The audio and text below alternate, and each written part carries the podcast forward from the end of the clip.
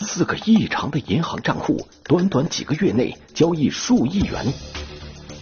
频繁的交易背后现身境外赌博网站，海量的数据信息中，警方循线追踪，究竟是谁打开了资金的传送通道？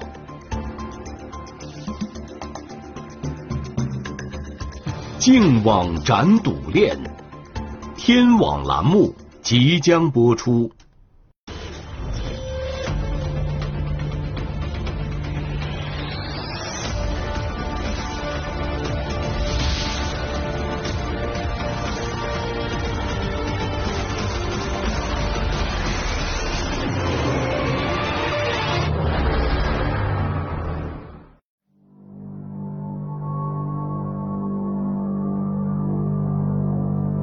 二零一八年十二月二十日，某银行系统发现该行有四个个人账户存在交易异常行为。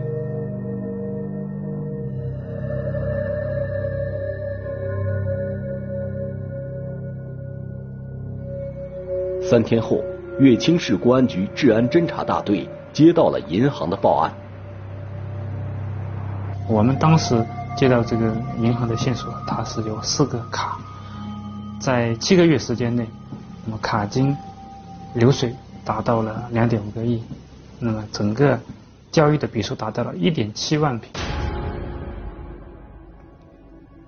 个人账户在短时间内出现如此频繁的交易量和惊人的数额，这足以引起警方的注意。通过外围调查发现，这四个账户的持有人均来自乐清市四个普通家庭。而且他们这个从家里的这个，比如说车啊、房啊，外围的调查来看，他们这个资金的使用量，一般情况下不可能达到这么大，达到几个亿，而且是半年之内达到几个亿。就是说，资金跟流水跟他们的身份就是完全是不相符。根据以往的办案经验，警方初步判断，这很有可能是一种黑卡交易行为。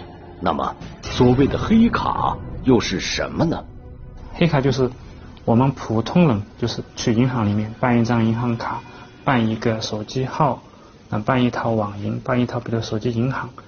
这个办好了之后，交给一些就是在这些行业内的啊，他们这些一些运营者。这些所谓的运营者，正是倒卖银行卡的黑中介。他们以极低的价格收购银行卡以及个人身份信息后，又以高价贩卖给一些从事网络金融犯罪的嫌疑人。而这些嫌疑人利用他人的银行卡进行资金交易，从而达到掩盖身份的目的。那么，这四个异常的银行账户会是谁在使用？他们又是在进行什么交易？啊，一开始我们觉得这个可能就是说洗黑钱这种，就是说他们比如说这个账号只是一个过境账号一样的，充值到这里，到这里以后，然后直接马上转走，是这种情况。然而，从这四个异常账户的交易信息来看，并不存在明显的洗钱特征。洗黑钱是这样的，应该是说，比如说我多少钱打进来。然后多少钱打出去，然后出去的那个账号肯定不会是打进那个人的账号，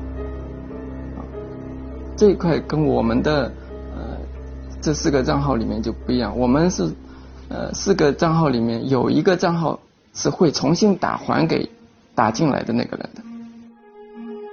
在接下来的信息比对中，一条写有上分的备注引起了民警注意。后来嘛。就是说，仔细翻看里面的一个交易流水以后，发现其中比如说个别账号有充值啊、上分啊。上分这个词在办案民警看来并不陌生，在以往的办案经历中，它时常出现在一些网络活动的交易中。上分这个，呃，是会出现，比如说我们有时候网络这一块游戏是会出。比如说要充个游戏币啊，什么是有上分这个可能，呃，但是我们一般充值都是会充值到呃公司账户或者是比较固定的账户上面。然后我们这四个银行账户呃，都是个人的账户。既然可以排除网络游戏的充值可能，那么剩下的唯一选项让民警有了相对清晰的判断。然后我们就怀疑这个几个账号，就是说可能是给跟赌博网站有关系。为了印证这一判断，只有找到与四个异常账户发生过交易的其他账户持有人，才能得到答案。当时我们筛选出来了一个宁波的宁波的一个医生，他的呃里面的充值记录不多啊，有进有出，一共进出额大概也就一两万。随后，通过宁波警方的协助，民警最终找到了这名男子。并且通过他的描述，最终印证了民警之前的判断。在进一步的询问中，民警了解到，宁波的这名男子已经先后在赌博网站充值数万元。他家里人其实很反对他，跟他说过很多次，叫他不要在网上赌，就是说让他让他这个都是骗人的，你肯定输的。但他觉得这个好刺激，是吧？还真人的，还有视频拍起来的，这个这个很刺激，肯定不会骗你。然后他就一直赌，一直赌。鉴于网络赌博的危害性，国内的公安机关始终对其进行严厉的打击。也正因如此，一些不法分子只能将赌博网站设立在境外的服务器，以此来逃避打击。通过域名分析，民警发现。这起案件中所涉及到的赌博网站也是设立在境外。后期我们进一步的调查发现，呃，他们在缅甸，啊，他们这个实体的这个操作，有部门有一些部门是在缅甸，有些部门是在泰国，那他们的服务器呢又是在另外的一些国家。当时我们碰到这个问题的时候，就是也认为这个。是当时也心里也咯噔了一下。你可以这么说吧，因为是境外的网站，首先就是说没有条件，一个是抓捕的条件没有，人员全部在境外，这个没有抓捕条件。因为你要抓捕的话，你要去境外抓捕，你要牵涉到犯罪嫌疑人所在的那个国家的一些，就是说呃这个相应的司法这个对接的问题。这一块我们县级是没办法解决的，啊，其次呢，就是说，呃，各个地方可以这么说吧，各个国家对于这个赌博，它的司法解释不一样。我们国家认为赌博这个是属于违法的，相应的。那么，在其他地方，在其他国家，就是说认为国赌博是合法的。但是，数亿元的资金流量所造成的社会危害。却是警方亟待解决的实际问题。所以说，当时我们也头疼了很久，也头疼了很长的一段时间。这到底是从哪里去入手？能不能打击？甚至说可以认为这个案件关掉了。客观存在的条件限制，让民警的案件侦办工作陷入了停滞。但是，乐清警方并没有因此放弃，而是希望通过转换思路。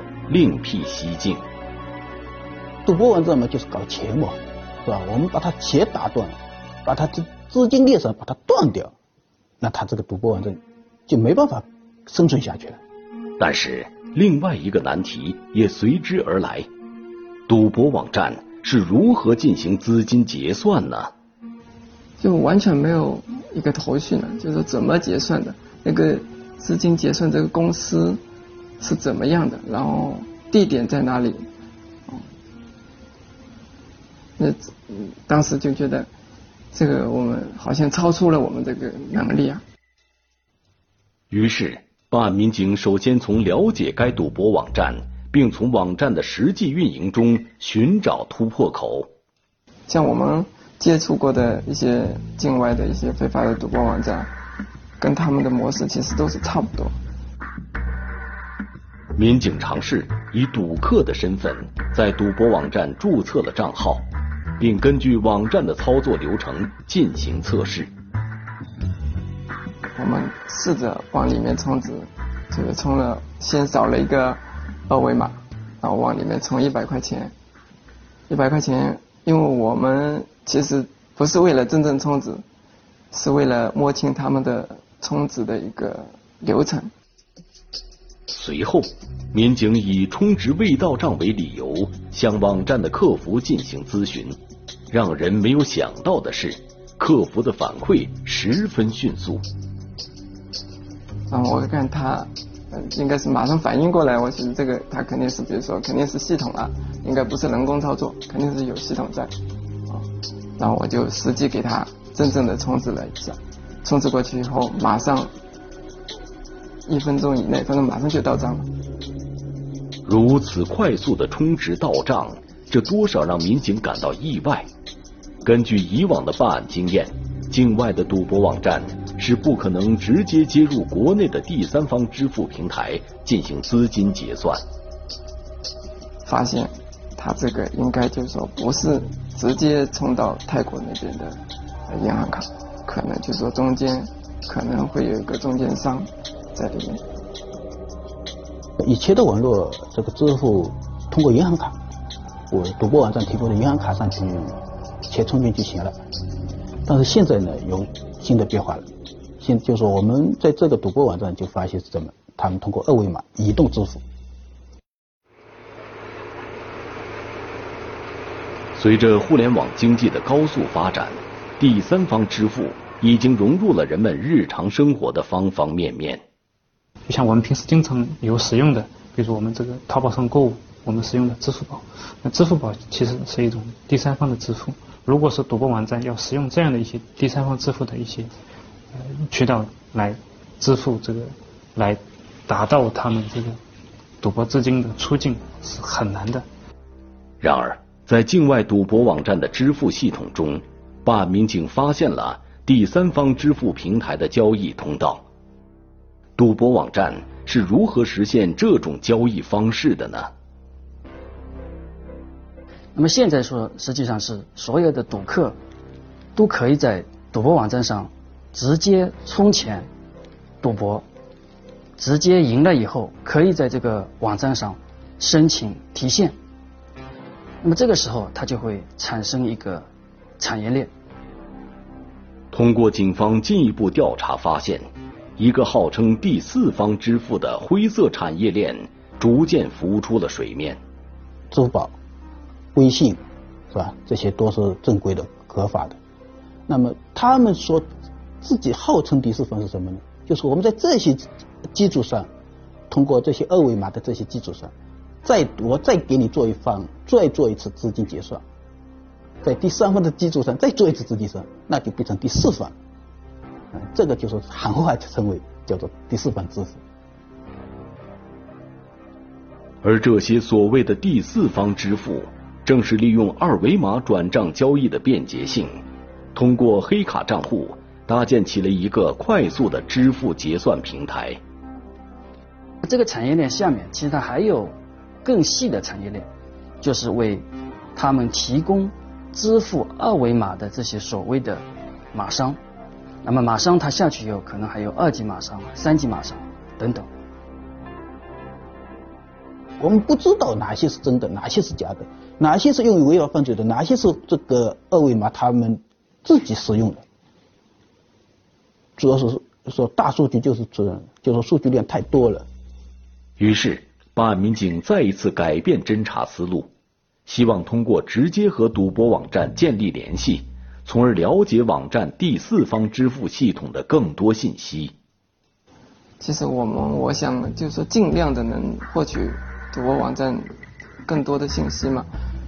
我就说经常会跟赌博网站的客服进行聊天。我说我问他，我能不能成为这个赌博网站的代理？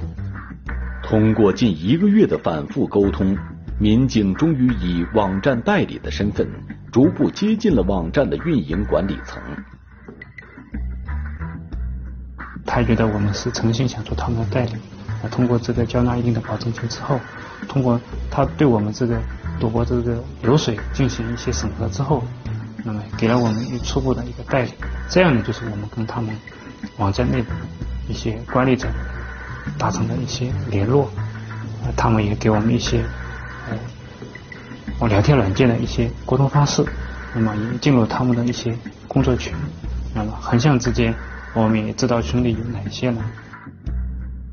通过民警二十四小时不间断的细致排查，在这些工作群中，各种关于网站的资源信息一步步被筛选出来。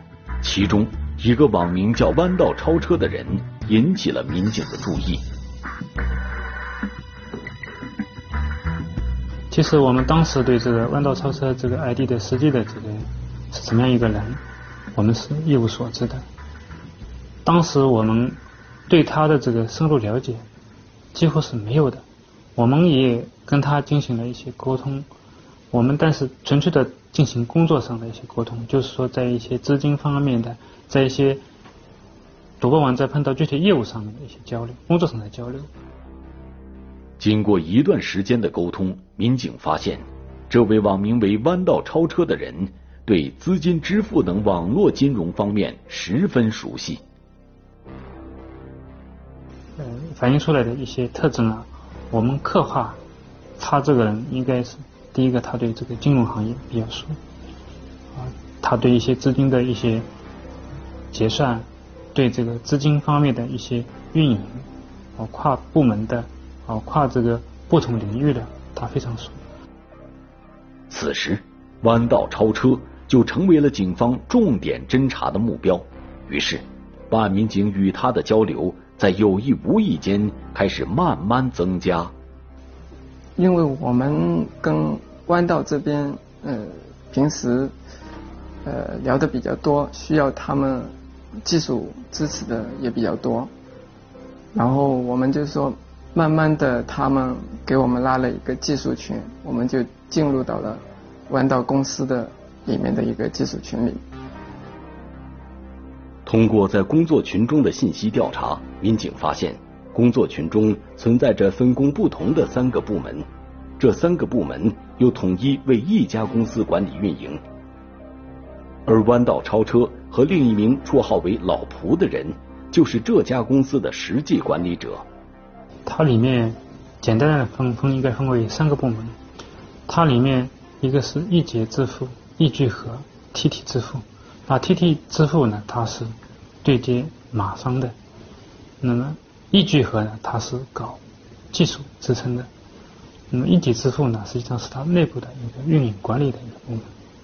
也就是说，这些部门组成的公司，正是服务于境外赌博网站的第四方支付。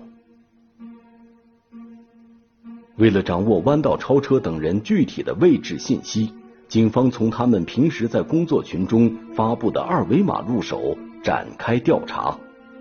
后来我们通过这个实际的这个使用地的一些调查侦查，我们确认是在福建莆田那一带。通过查证，这些二维码的来源涉及到福建厦门、泉州、莆田以及湖南娄底，一条四地分工协作的犯罪链条完整的浮出了水面。就在警方确认信息不久。一条偶然发送的租赁合同出现在了民警持续追踪的工作群中。QQ 群里给他们的财务发了一份租赁合同，嗯，他们现在的地址是在厦门，然后即将搬迁到莆田，这样我们就基本上锁定了他们的工作地点。我们其实在这个案件收网之前，我们进行了大量的侦查工作。啊，这些工作是给我们后期就是包括四个点的同时的抓捕，包括整个网络的这个获取，都是打下了非常好的基础。二零一八年四月二十四日，经过周密的部署，乐清警方兵分四路，准备对身在福建莆田、厦门、泉州以及湖南娄底的目标进行统一抓捕。其实我们当时呃。一共出动了八十多人，分四个点进行抓捕的。然而，当警方到达福建莆田并准备实施抓捕前，一个意外的情况却打乱了所有的部署。然后我们到达莆田这个点的时候，发现他们的一号人物就是弯道啊，不在这个点上，因为我们呃还不知道弯道这个呃呃真实的身份，所以他不在的这个点上，我们又找不到他，那我们就当时就没办法，只能说等等弯道重新回到这个点上。随着时间的推移，弯道超车本人依旧没有出现。我们不可能就是说在那里长期的等下去，我们甚至不知道他明天还会不会来。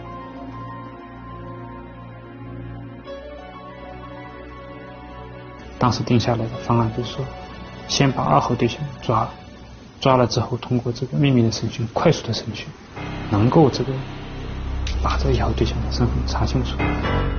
警方首先根据监控视频判断，老蒲每天中午都会独自一人外出就餐。老浦他当时有一辆这个路虎的越野车呢，他停在这个财富广场 C 区的。就是 C 号楼的这个地下停车场。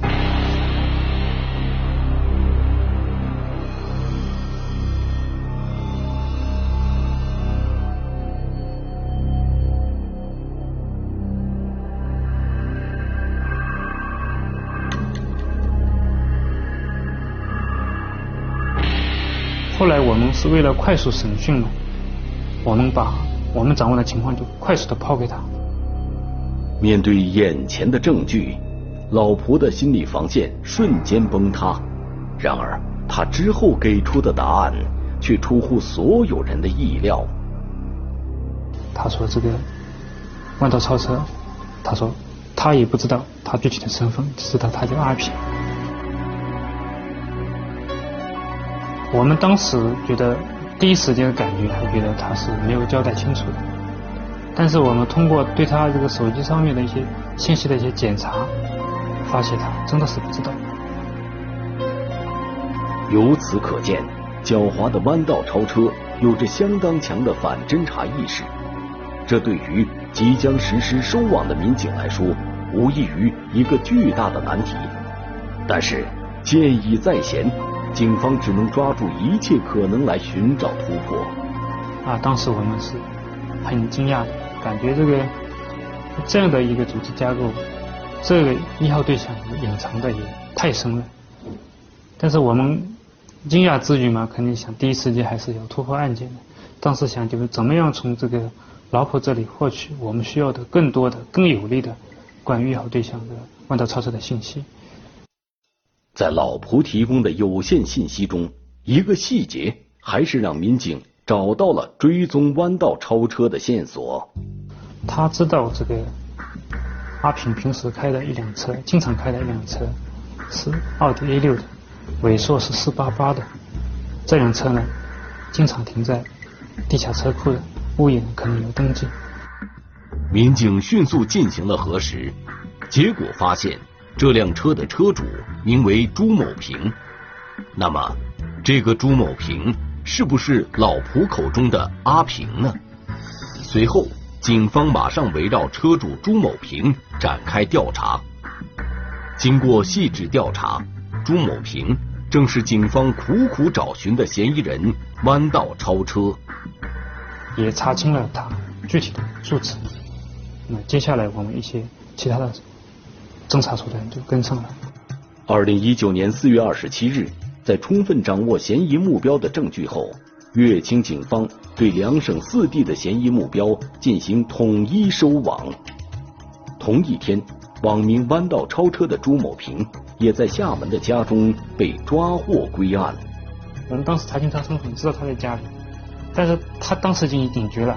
他说：“我这个群里面几十个人，居然十五分钟没有一句没有一个人发话，肯定出问题了。”后来他到处打电话，那后来我们就是人已经早早就在他门口，哎，他一出来我们就把他抓了。最终，乐清警方共抓捕犯罪嫌疑人三十一人，查获涉案银行卡二百六十余张，现场收缴资金为四百六十余万元。好，通过这个对他们这些第四方支付平台的这么一些打击，能够切断赌博团伙他的一个资金流，把他们这个资金断下来，这样的话就赌徒就很难，或者说有更少的途径把资金汇到境外去。这也是我们打击这一案件的这个意义所在。根据《中华人民共和国刑法》第三百零三条规定，开设赌场的，处五年以下有期徒刑、拘役或者管制，并处罚金；情节严重的，处五年以上十年以下有期徒刑，并处罚金。朱某平等人协助境外赌场进行资金结算这一行为，根据最高人民法院关于办理网络赌博犯罪案件适用法律若干问题的意见规定，明知是赌博网站而帮助其收取赌资二十万元以上，属于开设赌场的共同犯罪。